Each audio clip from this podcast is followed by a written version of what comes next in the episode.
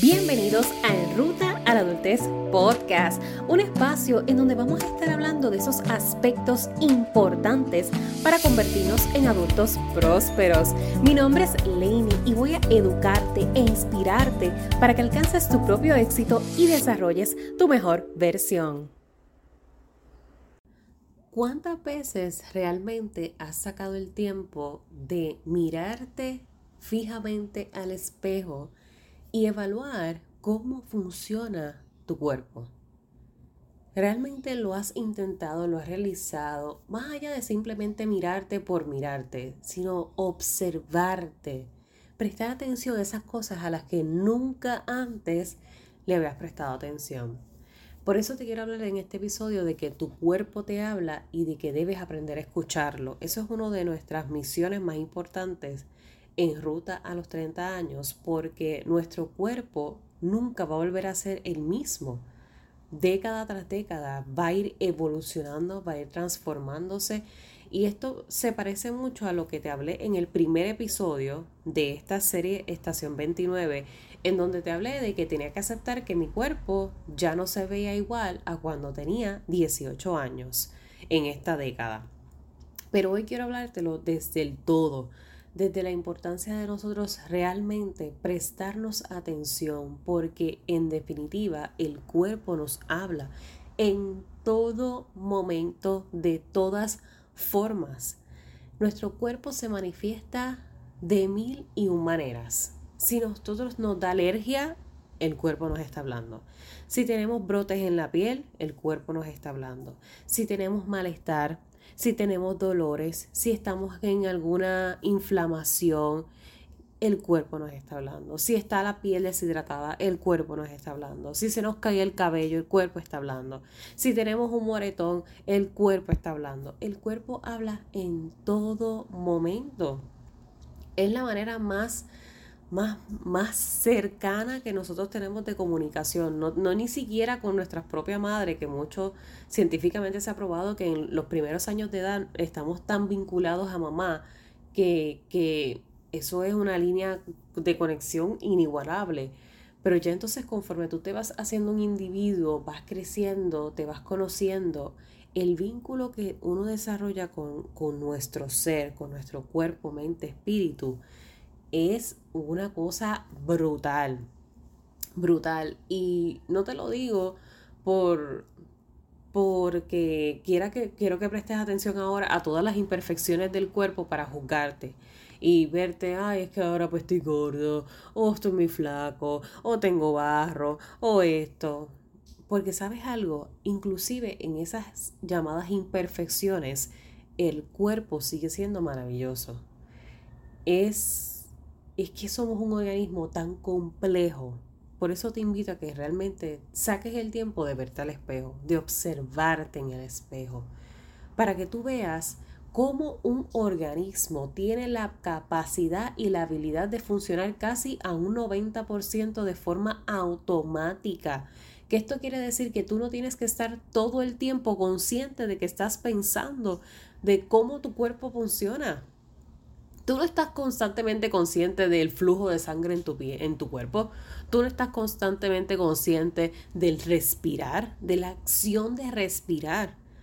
No estás constantemente consciente de decir, ahora voy a mover la pierna derecha, ahora quiero mover el brazo izquierdo. Hasta que te haces consciente de eso es que entonces te das cuenta del funcionamiento. Pero el 90% de nuestro cuerpo funciona sin que nosotros tengamos que intervenir directamente. Imagínate la complejidad de un organismo para poder realizar eso. Nosotros subestimamos tanto lo que somos, o sea, lo que es el ser humano. Es, es una cosa es, es, espectacular, no solamente a niveles físicos, sino entonces ya cuando añadimos estos componentes emocionales y mentales, el funcionamiento de la computadora, o sea, el cerebro, ese órgano es una cosa tan... como que... Es que yo no sé ni cómo explicárselo, porque yo sé que esto no es algo que apasiona a todo el mundo, no son temas de interés, pero es que sabes algo, es que eres tú. Esto se trata de ti, esto también es parte del autoconocimiento, es parte de, de crecer, es parte de, de evolucionar. Darse cuenta de que nosotros somos más de lo que son presiones sociales y lo que la gente quiere que nosotros hagamos es literalmente darle un stop a toda esa narrativa y apreciarte, caramba, realmente apreciarte, porque nosotros, sea quien sea que nos haya diseñado, sea quien sea quien haya creado, dependiendo de tu creencia, somos una cosa brutal, somos una creación brutal, definitivamente, que, que hemos sido enviados a experimentar la vida de alguna manera u otra. Muchos se van con la mejor experiencia, otros con otras no tan gratas. Pero tu cuerpo es el templo que todo el tiempo, para siempre, te va a acompañar. Es esa materia física que da vida a tu mente y a tu espíritu. Es ese vehículo que nos mueve todos los días. Nos levanta, nos hace producir, nos permite descansar y aún así descansando se mantiene en funcionamiento inconsciente porque aún durmiendo está trabajando. O sea, yo quiero que tú saques un espacio para, para analizar esto. Cómo el cuerpo que muchas veces menospreciamos, que muchas veces maltratamos, que muchas veces desvaloramos, es quien realmente nos va a acompañar el resto de nuestra vida. Es quien realmente nos está permitiendo experimentar la vida. Así que escúchalo, préstale atención. Deja de estar prestando atención a lo que otros quieren resaltar de él, que siempre, casi siempre, por no decir siempre, van a ser imperfecciones o lo que tú puedes mejorar. Pero es que, wow, permíteme, vuelvo y repito, es un organismo complejísimo Aquí hay mucho más que apariencia simplemente por apariencia estética. Porque eso tiene, eso tiene remedio. Lo estéticamente que no nos gusta de él tiene remedio. Ahora, lo que no se está cuidando de adentro hacia afuera es lo que se comienza a manifestar y muchas veces comienzas a obviar en esta década de los 20 comienzas a tener malestares, ay, eso es un dolorcito, se me va ahorita. Comienzas a tener migrañas, dolores de cabeza intensos, a eso se me va ahorita. Y nosotros estamos en un mundo en donde se nos acostumbra a, a beber un analgésico para amortiguar el dolor. Pero el dolor es la manera de comunicación, es la forma en que el sistema nos está dejando saber algo no está bien o algo se aproxima. Nuestro cuerpo es, es un cuerpo que muchas veces trabaja o quizás su función principal es protegernos, por decirlo de alguna forma. Por ende, nótalo cuando te vas a enfermar, cuando estás a punto de enfermarte o coger quizás un catarrito, como, el mismo cuerpo te va avisando. Se inflama, vas sintiendo la, la molestia en la garganta, vas sintiendo el dolorcito en la espalda, la congestión, el dolor de cabeza. Constantemente es un sistema preparado para protegernos y defendernos de, todos esos invasores del exterior. Por ende, hazle caso porque él está haciendo su trabajo. El trabajo en automático, él lo está haciendo. Ahora, el trabajo que, es, que, que secunda esa alerta está en ti, desde el consciente. Y nosotros muchas veces, no voy a decir que, hay cosas que se pueden evitar, porque desafortunadamente hay enfermedades que, que, no podemos evitar, hay condiciones de salud de las que no nos vamos a poder salvar, por decirlo de alguna forma, como lo son enfermedades terminales. Pero hay veces y en circunstancias en donde esos procesos, cuando esas enfermedades tocan la puerta, si uno las detecta a tiempo por haber hecho caso a las alertas, si uno las atiende a tiempo, puede retrasar el proceso. Así que definitivamente hazle caso, escucha a tu cuerpo, comienza a tener una buena relación con él, cuídalo, aprécialo, valóralo. Es quien te mueve. desde todos los sentidos. Muévete un poquito, no tienes que ejercitarte tres horas en un gimnasio si eso no es lo tuyo. Si es lo tuyo, bello, pero si no lo es, no pasa nada. Muévete, dale movimiento, es una máquina.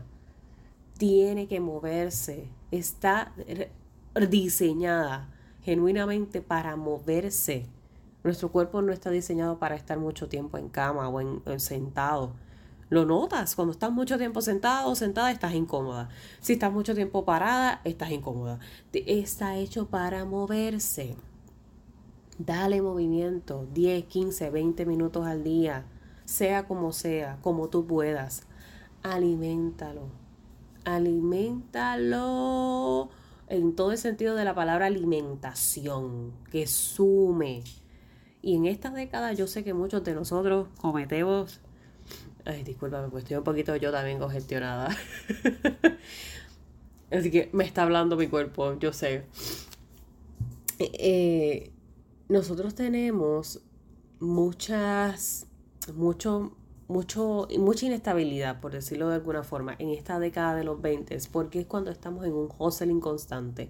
Tenemos múltiples trabajos a veces, estamos estudiando, algunos ya tienen familia eh, propia, entiéndase casa, hijos, esposo, pareja, eh, cónyuge, eh, las responsabilidades, todo lo que se va sumando a veces nos crea unos hábitos alimenticios fatales. O sea, fatales.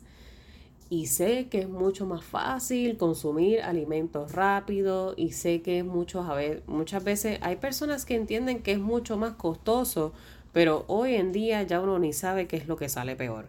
Si la inversión en comida, en compra o comprando siempre en la calle, o sea, eso de juzgar también a veces a la familia invierte más. Definitivamente cuando se habla de invertir, porque la inversión es el término asociado a lo que te suma, porque en la inversión tienes un retorno. Y definitivamente cuando tú inviertes en comida, y no tiene que ser comida orgánica, no tiene que ser comida keto, no, o sea, no te estoy hablando de eso. Cuando yo te digo alimentación de te sume, es que verdaderamente veles porque cumplas con los nutrientes que tu cuerpo necesita vengan de donde vengan, de batidos, vengan de, de algún alimento en específico, pero que sean alimentos que nutran, porque de ahí es que tu cuerpo se, se, llena de gasolina, de lo que lo nutre. Lo que, lo, lo que no lo va a nutrir, literalmente, él lo va a procesar, porque simplemente lo va a procesar, absorbe la grasa, que es parte también de esa nutrición, pero de lo demás, se fue así mismo como entró. O sea, entró, salió.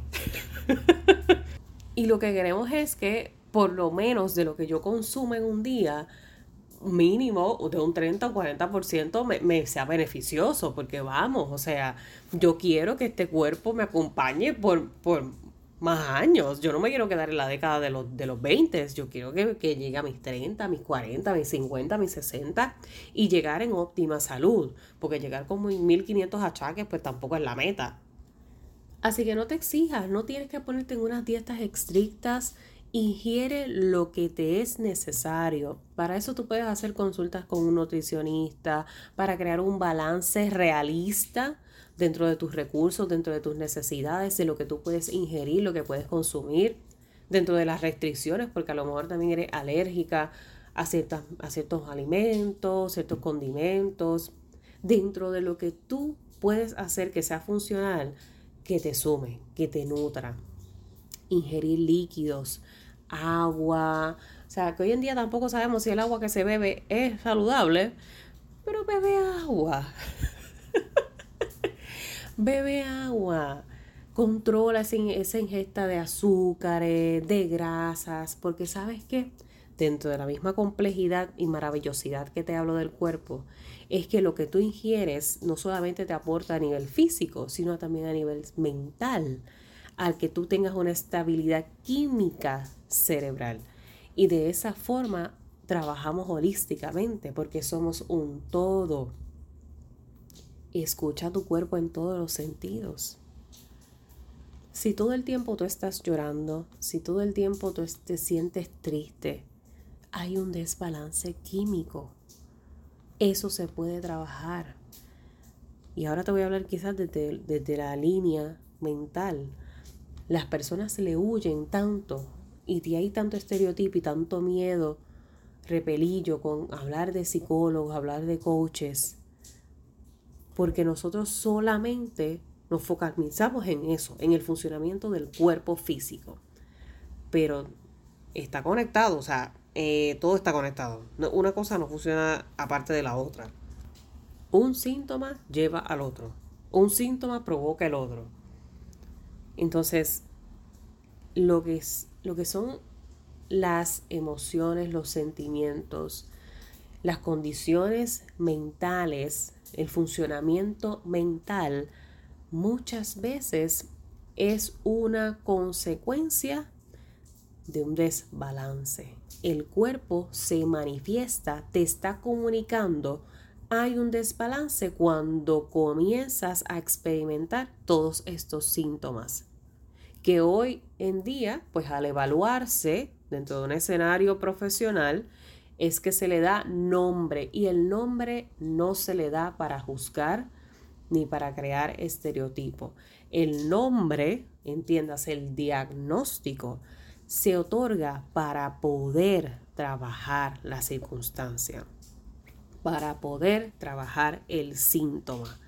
Porque en esta vida, en este mundo donde todos estamos experimentando, si no le ponemos nombre, si no le ponemos categoría, no sabemos cómo trabajarlo es como las mismas relaciones, como cuando estamos en el vaivén de somos pero no somos novios, pero qué somos, pero somos amiguitos, pero hay privilegios, pero no hay privilegios, pero si tú no aclaras bien la situación de qué diantres es lo que somos, porque la gente, y esto yo creo que debería, creo que lo voy a hablar en otro, en otro episodio cuando estemos hablando de ese tema en particular, de cómo uno le huye a los títulos por el miedo de lo que implica el título en las relaciones. No obstante, el tú hablar de títulos a nosotros, por lo, por lo mismo de cómo el sistema nos moldea desde que nosotros nacemos, estamos en un sistema donde necesitamos categorías, necesitamos títulos para que nuestro mismo cerebro pueda comprender de forma más simple. Por esto es que cuando ocurren situaciones, y esto es para darte otro ejemplo para que entiendas cómo cómo es esto de las categorías y los títulos. Por esto es que ahora, hoy 2023, con los movimientos que hay sociales, con la inclusión, con la búsqueda de, que cada persona se sienta escuchada, hay tanta resistencia. Porque el tú hablarme de, de, por ejemplo, términos de ser no binario, términos de género, de sexualidad, me, desubicas porque yo no, no me moldeé dentro de un sistema que me hubiese hablado de esas categorías, de esos títulos. De ahí es donde viene mucha la resistencia, porque mi cerebro no, no capta tan sencillamente la información, no sabe dónde catalogarla, como no sé dónde ubicarte. Imagínate como una computadora que tú le estés dando, que tengas el, el mouse presionado en un documento y le estés dando vuelta así en la pantalla, que no sabes en qué folder lo vas a guardar. Pues básicamente así está la computadora. Está como que, espérate, espérate, es que yo no puedo ubicar esto, esto para mí no me hace sentido, esto, esto, no, esto no puede ser. Me bloqueo, me bloqueo automáticamente.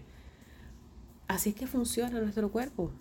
Así es que funciona el sistema social en donde vivimos, las categorías y los títulos. Y cuando las personas se diagnostican, es como el diagnóstico de la enfermedad física, cáncer, eh, asma, eh, condiciones de la vista, miopía. Si yo no le pongo título, no sé desde dónde la voy a trabajar. Y te digo esto para que te liberes del prejuicio de los diagnósticos asociados a salud mental. No le huyas, no le huyas al conocer qué es lo que está pasando contigo. No le huyas a ponerle título a lo que pasa contigo. Porque más allá de ponérselo para que te sientas menos que nadie, es ponérselo para tú tomar el poder de trabajarlo. Cuando tú tienes muchos dolores de cabeza, ¿qué tú haces? Tú vas y te verificas para ver si lo que tengo es una condición de migrañas. Y tú lo llamas así felizmente. Una, tengo migraña, padezco de migraña. O padezco de asma. O padezco de sinusitis. porque en, la medida que tú lo pones, lo pones en categorías que para todos es más familiar, todos podemos entender a qué te estás refiriendo, nos podemos entonces alinear a poder trabajarlo y poder lograr esa sanidad, lograr esa estabilidad en ti, porque tu cuerpo todo el tiempo te va a hablar, todo el tiempo. Así que con eso te quería dejar en este episodio que entendieras esa importancia que tienes con, el vínculo de tu cuerpo, que comprendas que debes de cuidarlo. Este es el momento. Esto de pensar que a veces como que, ay, no, es que ahora yo soy joven y voy a hacer lo que me da la gana. Me encantaría decirte que eso no va a tener repercusiones en algún momento, pero sí, lo que se hace a los 20 se refleja a los 30, lo que se hace a los 30 se refleja a los 40 y así sucesivamente. El cuerpo, el cuerpo vive muchas cosas. Estamos hablando de a veces traumas, como te decía, traumas de adentro para afuera que nosotros no necesariamente vemos, pero están ahí. Cada vez que el cuerpo se expone a alguna cirugía es un trauma. Cada vez que el cuerpo se expone a algún proceso que sea invasivo le crea un trauma. El mismo proceso de embarazo es un trauma para el cuerpo. O sea que nuestro cuerpo es una maravilla, de verdad. Te invito a que lo veas de esa manera. Tu cuerpo es una maravilla. Tú lo juzgas por su apariencia física, por cómo se ve para afuera, pero adentro esto está funcionando 24/7 non-stop. 24/7 non-stop.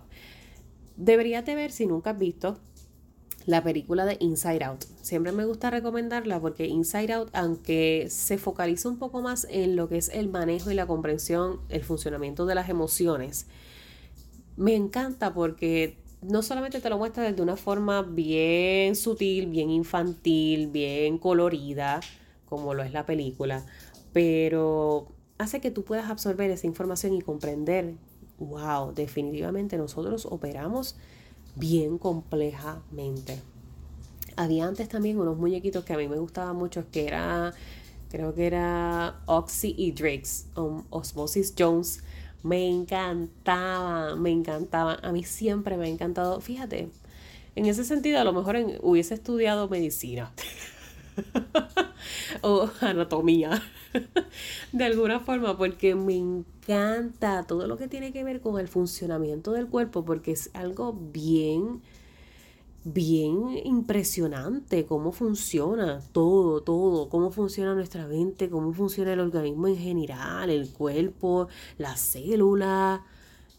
Wow. Así que tienes asignación, tienes que ir a ver Inside Out para que retomes otra vez el mensaje de la película, te ayude a comprender esas emociones, te ayude a, reconocer esa importancia de nuestras memorias centrales. Me encanta cómo Inside Out trae la temática de las core memories, de esas memorias centrales, cómo esos eventos de impacto que nosotros atravesamos se adhieren tanto a nuestra memoria. Y por eso es que a veces se nos hace tan difícil despegarnos de esos momentos muy, muy felices, pero también muy, muy traumáticos. Y, es una excelente película en ese sentido. Así que dale ojo, dale ojo a Inside Out para que reevalúes y aprecies un poquito más, cuides un poquito más de ti.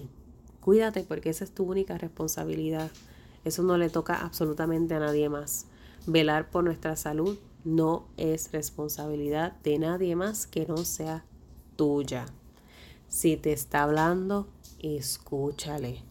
Deja la pichaera, como decimos en Puerto Rico, deja la pichaera porque en el momento en que ya las alertas hayan sido las suficientes, las notificaciones hayan sido las suficientes, lo próximo que viene es el clímax y ahí a lo mejor ya no hay solución. ¿Ok? Así que te lo digo por experiencia propia porque en esta ruta, como anteriormente te he compartido en otros episodios de, mi historia, de, cómo casi casi me voy con los panchos a los, comenzando la década de los 20 y mucho fue por esa irresponsabilidad de, de estar en el hustling, de estar pendiente a todo el mundo, de que todo el mundo esté bien, de que todo corra bien, de ganar dinero, de estudiar, de, de ser excelente en todos los sentidos, pero con, a quien único le estaba fallando en todo momento era a mí misma, por ignorar mi cuerpo, por condiciones que yo sabía que no son normales, porque para serte más específica, a mí me operan por una obstrucción intestinal, que no era normal, no es normal que se vea en personas adultas de 21 años. Pero la obstrucción en mi caso ya estaba, o sea, mi órgano estaba a niveles necróticos. Necróticos es que esa, esa, o sea, el intestino estaba muerto. Esa parte del intestino estaba muerta, para hacerte directa. Muerta y a punto de, de, de explotar implosionar porque yo no sabía lo que me estaba pasando, sino es que a mí me operan de forma exploratoria. Yo tengo una cicatriz que cruza todo mi estómago, porque como no sabían qué era lo que yo tenía, tenían que abrir por completo porque era la única alternativa que quedaba. Luego de que intentaran hacerme 1500 estudios cuando yo llegué a esa sala de emergencias, lo que quedaba era abrir a ver qué se iban a encontrar. Y en efecto, teníamos ahí un intestino delgado completamente necrótico. O sea, ya el, cuerpo estaba contaminado a, nada de que eso llegase a la sangre y me iba con los panchos. Así que sí, hubo síntomas que yo fui teniendo, pero que yo iba ignorando por la misma normalización de que para otras personas era normal estar mucho tiempo con estreñimiento. Era normal mucho tiempo no ir al baño. Y ahora mismo yo desde la estación 29 digo, pero es que cómo, en qué mundo cabe que tú a este organismo le metes comida, comida, comida, ingesta de, de medicamento, ingesta de aquí, de por allá, ¿cómo uno puede llegar a normalizar que ir al baño dos veces en semana está bien? ¿Qué? Eso no es una frecuencia, es que no es ni lógica. No es una frecuencia lógica para todo lo que ingiere el cuerpo. Y en ese momento, por la misma irresponsabilidad, conmigo mismo y con mi cuerpo, para mí eso era normal. ¿Y qué tú crees que yo hacía? Pues claro, consumía que sí, ay no, que sí, medicamentos para el estómago, ay, el dolorcito eso se ve ahorita, ay, el estreñimiento, ay, eso es normal, es que yo soy así, yo voy dos veces a la semana, o tres o cuatro, o a veces no voy en el día y voy como a los dos días después. Pero eso es parte de porque esa soy yo, es que eso es normal en mí. No, no es normal el cuerpo te está hablando. Lo mismo puede pasar con las condiciones de sinusitis, de alergias. Ay, es que yo soy así, yo siempre tengo alergia todos los días, todos los días, todos los días. No es normal que tú estés con alergia todos los días, todos los días, todos los días. Escucha, a lo mejor te estás exponiendo a algún algo que te lo está exacerbando en la casa hazte una prueba de alergias. ¿A qué eres alérgico? A lo mejor estás consumiendo algún condimento en la comida que te está provocando las alergias. Y una vez tú detectas, tú reconoces cuáles son esos estresores que exacerban tus alergias, tú puedes manejar mejor la situación para que tú tengas calidad de vida, porque vivir con alergias todos los días, todos los días, todos los días. Vamos, eso es agotador, abrumador. Y te puedo hablar todavía de mil y una otras formas en que esto se puede manifestar. Pero te quería dar el ejemplo de cómo lo viví yo, cómo lo experimenté yo desde, las, desde una de mis condiciones, porque pues tengo eh, eh, estos 30, llegan con unos ciertos achaques. ciertos achaques porque como te decía, lo que tú haces tiene repercusiones después. Así que en efecto, el maltrato de mi cuerpo a mi adolescencia se refleja a los 20. Y acercándose a los 30, tú vas sintiendo otros achaquitos a consecuencia de esas malas tomas de decisión y de esa mala toma de acción. Y obviamente no todo es, ah, no todo es controlable, porque nosotros también vamos a ir desarrollando eh, condiciones basadas en la predisposición genética que tenemos. A veces no tiene que ver, podemos ser sumamente disciplinados con nuestro cuerpo, con nuestra alimentación, con el cuidado, pero si hay una predisposición genética, uno lo que hace es trabajar en lo preventivo, haciendo ese cuidado, pero hay otras cosas que no podemos controlar. Muchas de, las condiciones que uno va desarrollando son, son porque ya genéticamente hay, hay esa posibilidad. de desarrollarla. Así que lo que nosotros podemos hacer es focalizarnos en lo que sí tenemos el control. Y el control lo tenemos en el cuidar, en el trabajarnos y en el escucharnos, estar al pendiente de, de nosotras. Así que con eso te quiero dejar, comparte este episodio con ese joven, ese adolescente, esa amiga, ese amigo, esa persona que tú sabes que tiene que hacerse, hacerse ese wake up call de que es momento de preocuparse. La prevención es la mejor forma de trabajar toda situación, porque desde ahí nosotros podemos tomar un poco más de control. Así que recuerda siempre, voy a ti, que para el resto me tienes a mí. Thank you.